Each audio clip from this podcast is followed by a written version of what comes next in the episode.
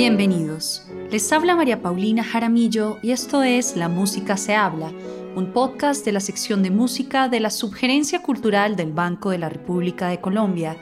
En el programa de hoy hablaremos con Amparo Ángel. El compositor tiene que ser honesto consigo mismo, componer como siente, como le gusta, no porque la moda o porque lo van a aplaudir más, no. Y hoy en día yo me considero muy honesta en mi composición, porque compongo lo que yo quiero. Amparo Ángel es una pianista y compositora cuyo estilo se enmarca dentro de las escuelas neoclásica y neorromántica con las obligadas innovaciones contemporáneas. Obtuvo el grado de pianista concertista del Conservatorio de Música de la Universidad Nacional de Colombia y continuó sus estudios en composición y orquestación con los compositores Luis Antonio Escobar y Blas Emilio Atortúa. Ha sido solista de la Sinfónica de Colombia, la Filarmónica de Bogotá, la Sinfónica de Sao Paulo, la Sinfónica de Guatemala, la Sinfónica de Bogotá y la Camerata de Bogotá y recitalista en diversas salas de Colombia y el exterior. Ha publicado libros para niñas y niños alrededor de la música y su historia, y sus labores pedagógicas se han extendido hasta los programas infantiles para televisión. Ha sido jurado de los concursos Jóvenes Intérpretes del Banco de la República, jurado de varios concursos a nivel nacional y del Premio Nacional de Composición del Ministerio de Cultura. Ha sido la intérprete de la obra pianística de Luis Antonio Escobar y la encargada de manejar el legado musical del compositor. También se ha desempeñado como conferencista de historia y apreciación de la música en diversas entidades y desde el año 2003 se desempeña como docente de la Cátedra de Composición y Orquestación en el Departamento de Música de la Universidad Sergio Arboleda de Bogotá. En el programa de hoy hablaremos con Amparo Ángel sobre su proceso creativo, su experiencia como intérprete y sus esfuerzos en el campo de la educación musical. Amparo, ¿cuáles fueron tus primeras aproximaciones a la música? ¿Tienes un recuerdo particular? Tuve una mamá que quería que yo fuera música, que yo fuera pianista y ella tuvo la disciplina que después la fui adquiriendo yo poco a poco. Recuerdo mucho que yo tuve una profesora estupenda, la primera profesora Josefina Navia, que fue alumna de Antonio María Valencia. Y tengo una anécdota bonita para contar. Mi mamá dijo, voy a, ensayar a ver si Amparito sí le va a gustar o no el piano. Entonces la profesora, muy querida, vivía en la esquina de mi casa. Es que en Popayán todo el mundo vivía en la esquina o a mitad de cuadra. Todo el mundo se conocía y éramos todos vecinos. Y la profesora le dijo a mi mamá, doña Maruja, se llamaba mi mamá, doña Maruja puede traer a la niña todos los días a estudiar aquí un ratico. Y recuerdo mucho que yo iba allá a estudiar, pero era una casa más elegante que la mía, porque mi casa no era tan elegante, pero ella sí era de una familia muy tradicional de Popayán y la casa, digamos, tenía unos muebles lindos y todo esto, un piano bonito. Y la profesora me sentaba al piano y ella se iba. Y cuando ella se iba, yo oía el taconeo de sus zapatos, que era así y de pronto el taconeo se iba desapareciendo. Y cuando ya se desaparecía del todo, el taconeo yo sabía que ella estaba muy lejos.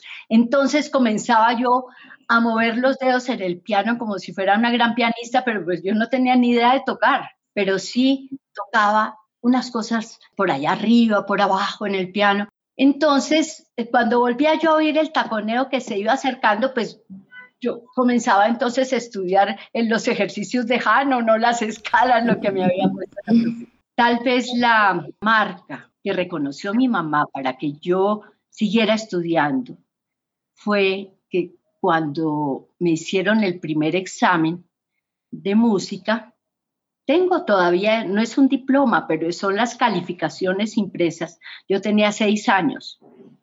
Y ahí dice, es muy musical, y ya la vamos a adelantar un año.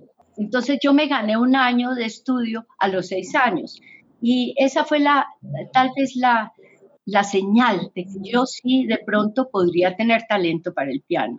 Al poco tiempo mi mamá viajó a Cali y compró un piano. Creo que era un piano de esos alemanes de candelabros, un piano Rajals o alguna marca de esas alemanas. Y Mi mamá lo puso en un sitio especial y creo que todos los días yo estudiaba.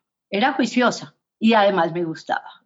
Hablemos un poquito de este tema de la disciplina que me llama mucho la atención. ¿Cómo es la relación tuya con la disciplina y con las cosas que hay que hacer?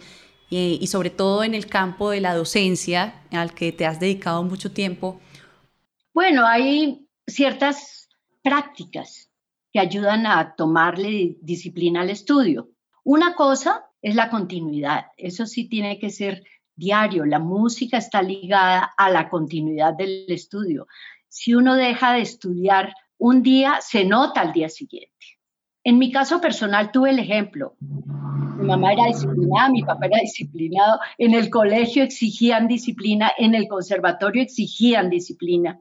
No es como hoy, pues todo es un poquito más leve. Los niños, pues si no son disciplinados, pues ahí verán y, fuera de eso les ponen adelante un computador para que tecleen con los deditos y ellos piensan que ya son geniales, pero no han aprendido nada perfectamente. Entonces, esa disciplina se toma así, todos los días un ratico.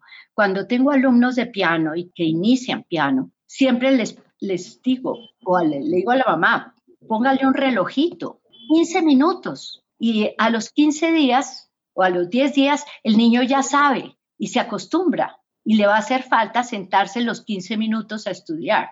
Y claro que para el piano es totalmente indispensable. Yo tuve una profesora excelente en Bogotá que se llamaba Lucia Pérez. Lucia Pérez me decía, es que el piano es lo más agradecido y lo más desagradecido a la vez. Si usted estudia todos los días, progresa. Si deja de estudiar un tiempito, se echa para atrás, porque no es una, una cosa solamente intelectual que está fijada en el cerebro, es una cosa mecánica que el cuerpo responde a esa mecanización que uno tiene cuando estudia. Eso en primer lugar. Segundo, los, hoy en día tú me preguntas que, que cómo hago con mis alumnos. Tengo alumnos de composición y mis alumnos de composición, algunos son muy buenos, pero si dejan de componer todos los días la obra que han abordado, pierden el hilo, así sencillamente. La composición es igual como el piano. Si tú no le trabajas diariamente, pues no sales con nada. Entonces, una de las recomendaciones que tengo para mis alumnos de composición y que las he puesto por escrito es trabaje todos los días. Y lo mejor es tener una hora definida, porque la hora definida también es lo que hace tomar la rutina del estudio. Pues si uno trabaja a las 8 de la mañana y al otro día trabaja a las 5 de la tarde y al otro día a las 12 del día, no se forma esa rutina del trabajo. Y en música hay que crear rutinas de estudio y de trabajo. Hablemos justamente de esta transición que tuviste. Eh, obtuviste el grado de pianista concertista en el Conservatorio de Música de la Universidad Nacional pero tu carrera no se centró únicamente en el piano. ¿Cuándo fue esta decisión de dedicarte a la composición? Bueno, no es decisión, no lo llamemos decisión, porque uno puede decidir sobre algo que ni siquiera ha llegado. Yo fui pianista siempre y toqué mucho en público, sobre todo cuando tuve mi vida con Luis Antonio, con Luis Antonio Escobar, mi esposo, el compositor. Él escribía mucho y me dedicaba a mí sobre todo sus obras para piano, las que escribió cuando me conoció. Por ejemplo, los, los conciertos de piano, el 2 y el 3, eh, las bambuquerías, que son preludios de piano. Entonces, como yo vivía con Luis Antonio Escobar, pues estuve con él siempre acompañándolo con sus libros, con sus ediciones, con sus investigaciones, con sus viajes eh, a investigar sobre música. Y a mí me daban ganas de componer. Yo componía cosas muy sencillas. Componía para los niños canciones infantiles, también hacía corales, cosas sencillas, digamos. Y un día le dije a Luis Antonio, ¿por qué no me das unas clases de composición? Entonces Luis me dijo, claro, Amparito, claro, hazme un tema y yo te digo cómo lo desarrollas. Pues bueno, yo cogí un lápiz y papel y escribí un tema, se lo entregué y me dijo, voy a estudiarlo, voy a ver. Y cuando llegué por la noche, que yo estaba haciendo diligencias me dice, aquí está tu tema. Y me pasó el tema y era que había hecho unas variaciones sobre el tema. Entonces yo le dije, pero si yo no quiero es una composición tuya, lo que quiero es que me enseñes. Pues él era, él era muy tomapelo y yo lo tomé también como una broma, pero de él aprendí la composición, del oficio del compositor como él lo abordaba, porque no todos los compositores abordan la composición igual. Él componía en el piano e iba escribiendo a lápiz claro todas las ideas y después las desarrollaba. Y yo estaba ahí al lado, siempre viéndolo. Y después lo veía orquestar, porque él por la mañana trabajaba, por la noche orquestaba. Y él no me enseñaba, lo que pasa es yo lo veía a él. Pero esa fue la mejor escuela que yo tuve, porque fue en vivo y en directo ver al compositor durante muchos años componer y así exactamente esa técnica de composición que tenía Luis Antonio la tengo yo hoy en día. Adicional a los estudios de composición y orquestación con el maestro Luis Antonio Escobar, también hiciste estudios con el maestro Blas Emilio Tertúa. ¿Cómo fue esa experiencia? ¿De qué manera estas dos miradas impactaron tu crecimiento musical? Lo que pasó fue esto. Luis Antonio falleció y cuando Luis Antonio murió, yo sentí ahí sí deseos de componer. ¿Por qué? Yo a veces no me podía explicar por qué yo no componía cuando Luis Antonio estaba vivo. Y ya sé por qué, yo hoy en día sé por qué. Y es que me daba pena, me daba vergüenza componer. O sea, él era el compositor, yo era la pianista. Y punto. Entonces yo guardaba ese respeto por su composición. Además, yo no me sentía capaz de hacer obras a la altura de las de él, jamás. Pero después de, fallecido Luis Antonio, un día me puse en el piano e hice unas variaciones para piano e hice unos valses. Ahí escribí. Entonces, había compuesto unas bobadas ahí. Y un día encontré a Blas Emilio en un concierto en el Colón. Y yo hablé con él. Le dije, mira, Blas Emilio, yo quisiera estudiar composición, ¿por qué no me das unas clases? Entonces él me dijo, yo estoy viniendo a la Universidad Nacional los lunes a dar clase de composición. ¿Por qué no vas el próximo lunes? Y lleva algo de lo que has compuesto. Entonces yo llevé mis variacioncitas que había hecho y pues cuando entré a ese, a ese salón donde estaban todos estos jóvenes, yo parecía la abuelita de ellos me presentó a ellos y después me dijo que tocara lo que yo había llevado. Él no dijo nada. Al final de la clase, cuando ya se habían ido todos, me dijo muy discretamente, si tú escribiste esto sin haber compuesto nunca nada, pues tú sí tienes talento para la composición. Entonces yo le creí, me tragué el cuento, como dicen, y comencé a ir a las clases de composición de Blas Emilio. Y él me enseñó muchas cosas nuevas que yo no había eh, incursionado durante mi vida con Luis Antonio, sobre todo eh, meterme un poco en, el lenguaje contemporáneo de la música, que el dodecafonismo, que las nuevas tendencias y que la música programática y todo eso, todas esas cosas que Luis Antonio nunca abordó, porque, o pues seguramente abordaría cuando estudió, pero no, pero no era su estilo de música. Y con Blas comencé a hacer mis primeras obras de composición y fue sumamente rápido, porque él un día nos puso de tarea hacer una fuga y yo la hice para piano. Y en la clase él miró y me dijo, ahora orquéstela. Entonces yo le dije, pero ¿cómo se orquesta? Entonces me dijo, tú tienes en tu casa todos los score y todas las partituras para orquesta. Pues mira, aprende. Pues yo llegué y comencé a ver, si yo te digo, no me creerías, pero yo no sabía el orden de los instrumentos en un score. Pero ahí aprendí que flauta, oboe, clarinete, fagot, trompeta, corno, trombón, tuba, todos, todos, toda la percusión y que después las cuerdas. Bueno, yo orquesté mi fuga. Y cuando se la llevé, me dijo, ahora hágale un preludio. Entonces le dije, ¿y eso cómo se hace? Oiga, Ravel, a esta fuga le queda perfecto un preludio estilo Ravel.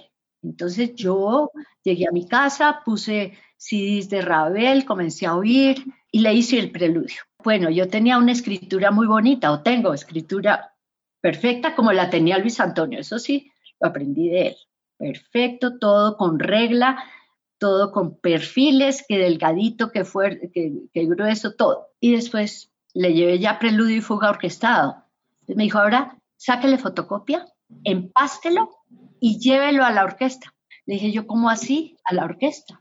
Me dijo, sí, llévelo a la orquesta y diga que usted quiere que le toquen esa obra. Entonces ahí sí me dio a mí como susto, como miedito, me dio dolor de estómago. Dije yo, yo cómo voy a hacer, voy a presentarle a la orquesta sinfónica o filarmónica, cómo voy a presentarle una obra hecha por mí que no soy compositora. Bueno, pero así fue, le hice caso y le llevé mi obra a la orquesta y me llamaron a los ocho días que la iban a tocar.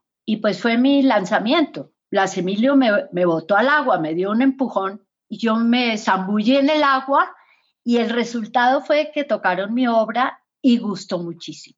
Una de mis primeras obras fue esa, Preludio y Fuga para Orquesta, se llama así. Hablemos de tradición. Todas las disciplinas se construyen sobre hombros de gigantes y esto se puede ver en todas las áreas del conocimiento, en la ciencia, en el deporte, etc. Dentro de la multiplicidad de tradiciones compositivas que existen hoy por hoy, ¿con qué tradición te identificas en la composición? Eso sí lo tengo muy claro. Yo he incursionado en varias, varios estilos compositivos, digamos, también de música contemporánea, que no está tan ligada a la tonalidad.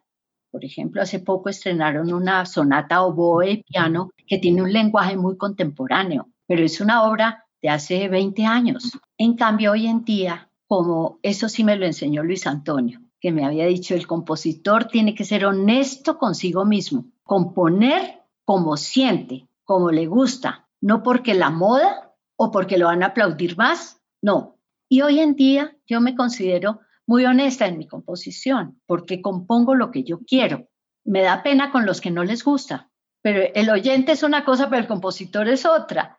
Y la obra tiene estilo neorromántico, neoclásico. Neoclásico porque una cosa importantísima en una obra de composición, en una nueva obra, es la forma. Y la música debe tener una forma, aunque sea, su lenguaje sea contemporáneo o lo que sea, de cualquier estilo, pero debe tener una forma. Es que hasta la música folclórica, nosotros vemos, analizamos un bambuco o un pasillo, tiene su tema A, su tema B, después vuelve a la. Es una cosa como natural. Entonces, están ligadas. En una entrevista en la sala Luis Ángel Arango a propósito del reestreno del concierto para clarinete del compositor Luis Antonio Escobar, mencionas que entre el compositor y el oyente hay un intermediario, el intérprete. Y si no existe una conexión entre esas tres cosas, la obra se muere. Estas son palabras textuales tuyas. ¿Cómo ha sido ese diálogo entre ser intérprete y compositor a lo largo de tu vida? ¿Cómo has manejado estas dos cosas? Bueno, digamos que las dos cosas se separaron. Yo cuando comencé la composición ya no quise tocar más en público, pero ser intérprete es lo más difícil para un músico. Eso sí te lo digo por experiencia, porque ser intérprete es meterse en el espíritu de esa obra que uno está estudiando. No es solamente tocar y tocar y tocar y tocar lo que está escrito, es ver qué sintió ese compositor cuando la compuso. Y esa, ese, esa cosa como subjetiva que tienen las obras musicales es lo que el intérprete tiene que digerir, digamos, para poder tocar bien. Entonces, ese aspecto y la cantidad de horas que uno tiene que invertir para poder aprenderse esas obras todas bien tocadas, fuera de eso de memoria, entonces es un arduo trabajo. Y cuando yo descubrí la composición, estuve muy feliz porque podía poner eh, a favor de la música mi creatividad. Eran todas esas noticas ahí, negritas, corcheditas y, silencios y calderones y los signos de dinámica y toda esa cantidad de signos que tiene la, música eran míos. Entonces yo podía disponer de ellos como quisiera. Es muy grato para, para una persona poder hacer eso. Entonces el oficio compositor es delicioso y no es tan esclavizante como el ejercicio de, la interpretación. Entonces, pues yo seguramente, no digo que por comodidad, sino porque sentí el deseo de ser compositora y lo otro lo fui relegando un poquito. No quiere decir que hoy no toque, yo toco, pero ya irme a presentar en un escenario con un, con un repertorio de dos horas, todo perfecto, eso me, no tendría yo tiempo para componer si fuera intérprete pues de, de sala todavía. Me pregunto, ¿qué le ha añadido a tu ejercicio compositivo el hecho de ser intérprete? Si lo vemos por el otro lado. Total. Es que el intérprete, como te decía, tiene que meterse en una partitura y tiene que meterse horas y horas y horas y horas de estudio y tiene que aprender las formas musicales. Tiene que aprender todo a través de las obras que está estudiando. Y eso es lo que después aplica en la composición. Por eso es una explicación muy, muy lógica. Todos los compositores, digamos, antes de la segunda mitad del siglo XX, del siglo XX, antes de ahí para atrás, todos tenían que ser pianistas.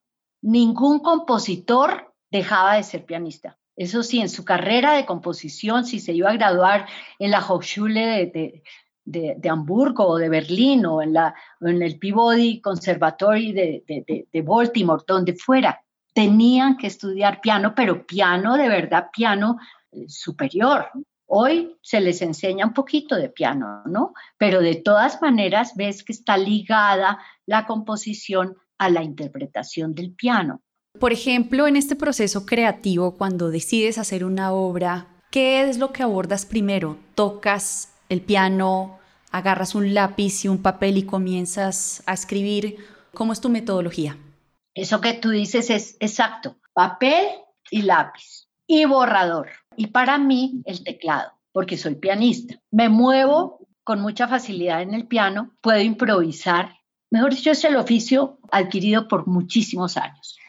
Y entonces se van escribiendo las ideas. Lástima que aquí esta, esta entrevista no tenga video que podría mostrarte cómo es. Si se escribe una melodía, escribes la melodía. Si vas a seguir esa melodía, tienes que tocar lo que ya escribiste para saber qué va a seguir. Tú no puedes seguir de un sitio sin haber oído lo que venía detrás. ¿Por qué? Porque el oído es muy engañoso lo que tú compones, si no lo escribes, se te olvida.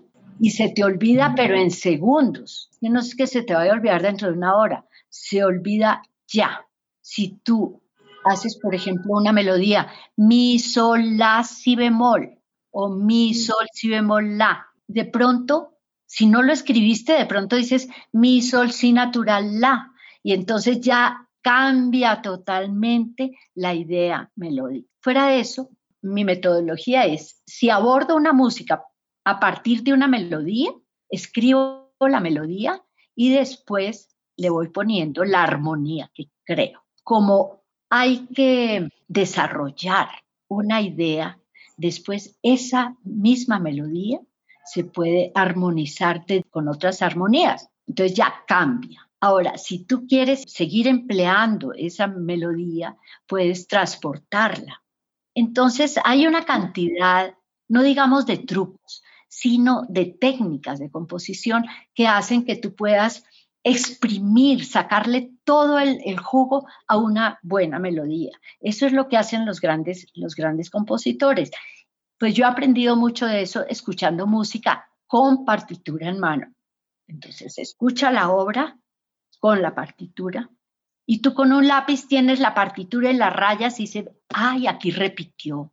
Y este repitió. ¿Quién repitió? Pues Beethoven, o repitió Schumann, o repitió Shostakovich, o, repitió Stravinsky. Entonces, ese ejercicio de oír viendo la partitura es el mejor o una de las mejores armas que tiene un aprendiz o un, compositor, porque uno sigue aprendiendo.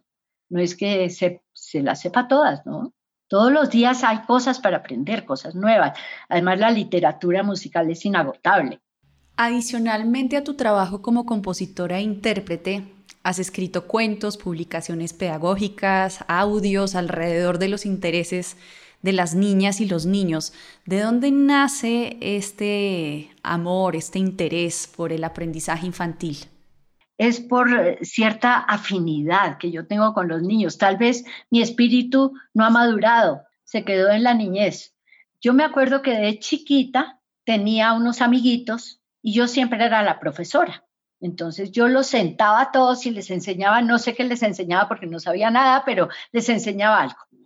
Y eh, con el correr del tiempo, pues a mí me ha gustado mucho escribir, la literatura me encanta, entonces he hecho cuentos para niños y sobre todo un libro que está en la biblioteca virtual del, del Banco de la República, que se llama Xochipilli, que es la historia de la música para los niños. Ese libro lo escribí pensando que los niños deben aprender historia de la música. Y es un cuento, es un cuento fantástico, la historia de dos niños que son dioses y vienen a la tierra y hacen un recorrido mágico desde el siglo V antes de Cristo y poco a poco van recorriendo las diferentes etapas de la evolución de la música. Ese, ese libro solamente llega hasta Juan Sebastián Bach y ya tengo escrito el segundo tomo, pero no he tenido tiempo ni siquiera de ver si lo publico o no. El segundo va de Mozart hasta el siglo XX, pero ya está escrito.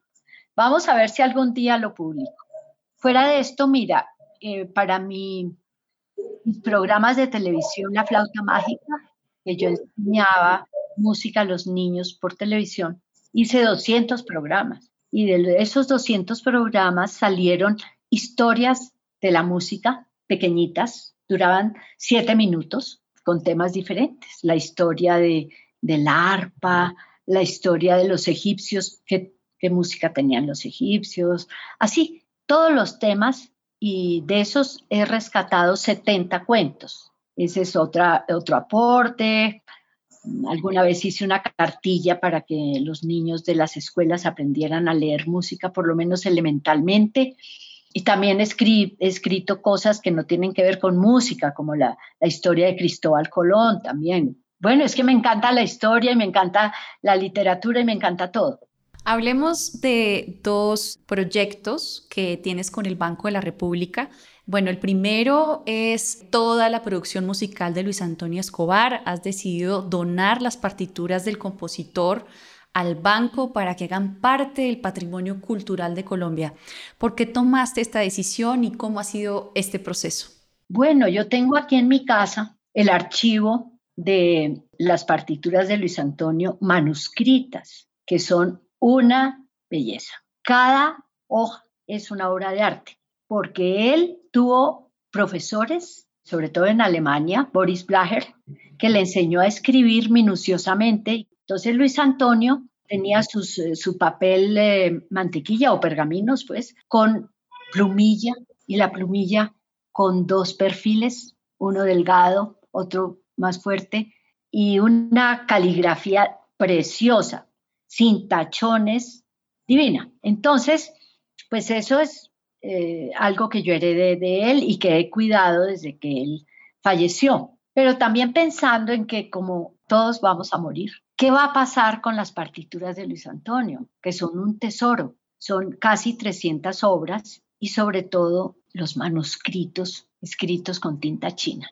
Entonces, pues resolví, hablé con el, con el banco y, y les interesó tener el archivo allá en la Luis Ángel Arango. Yo fui a mirar el sitio donde iban a quedar, me mostraron en una especie como, no sé si es sótano, climatizado, cada obra va a ir en una, en un, como en un estuche horizontal, no pueden estar paradas porque se, se dañan, sino acostadas.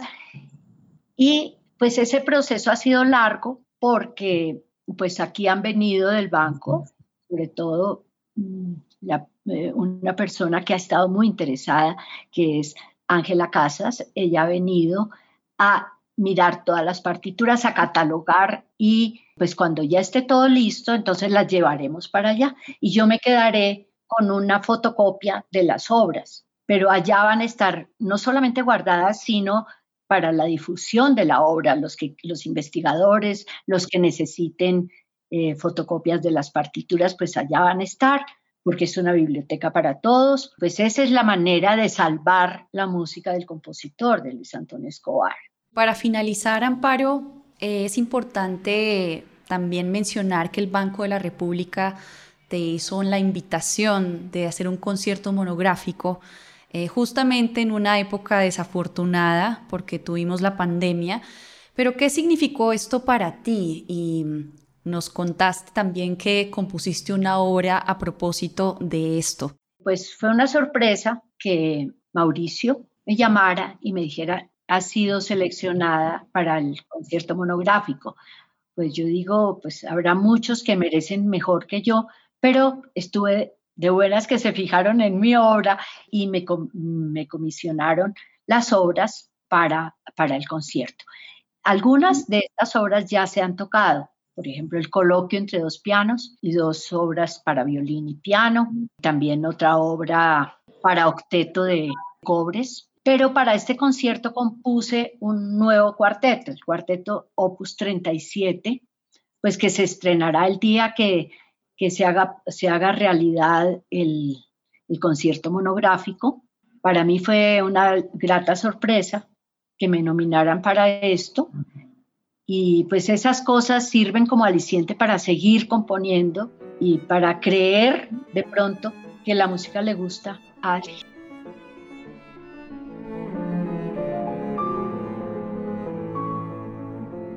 La actividad cultural del Banco de la República está en la página web www.banrepcultural.org.